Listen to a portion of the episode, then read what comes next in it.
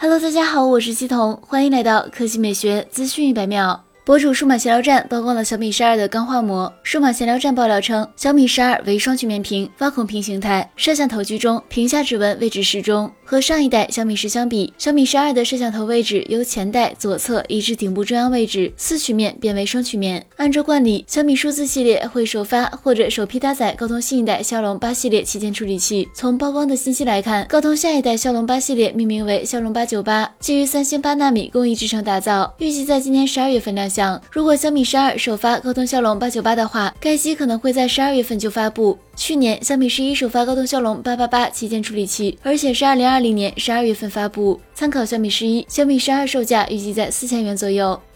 来看第二条新闻，丰田中国发布了旗下纯电动 SUV BZ4X 的多项配置信息。新车定位中型 SUV，基于 E TNGA 架构打造，WLTC 工况下续航可达五百千米。此外，预计新车将于二零二二年中旬开始在中国上市销售，并全面推动 BEV 产品阵容的不断扩大。从官图来看，丰田 BZ4X 采用了全新的外观设计语言，与现有的车型截然不同。封闭式的中网搭配极为精进的贯穿式 C 型头灯组，营造出。新能源车型所特有的科技感，车身侧面新车的线条也很硬朗，有些力量感。轮眉部分采用黑色装饰，更显其霸气的一面。相较于外观，新车的内饰可谓非常超前，其采用了类似特斯拉的矩形方向盘，可谓秒杀一众车型，实现线控转向系统与异形方向盘相结合。同时，环抱式的仪表盘打造沉浸式座舱的感觉。据官方介绍，新车拥有最新的 Toyota Safety Sense 智能安全辅助套装，并支持 OTA 进行软件升级。动力部分并未公布太多信息，官方仅表示前轮驱动版车型在 WLTC 工况下拥有近五百千米的续航里程，直流快速充电模式下支持一百五十千瓦功率，三十分钟可充满至百分之八十。为了提升续航，该车还配备了太阳能电池板，每年通过太阳能发电量可供车辆行驶一千八百千米。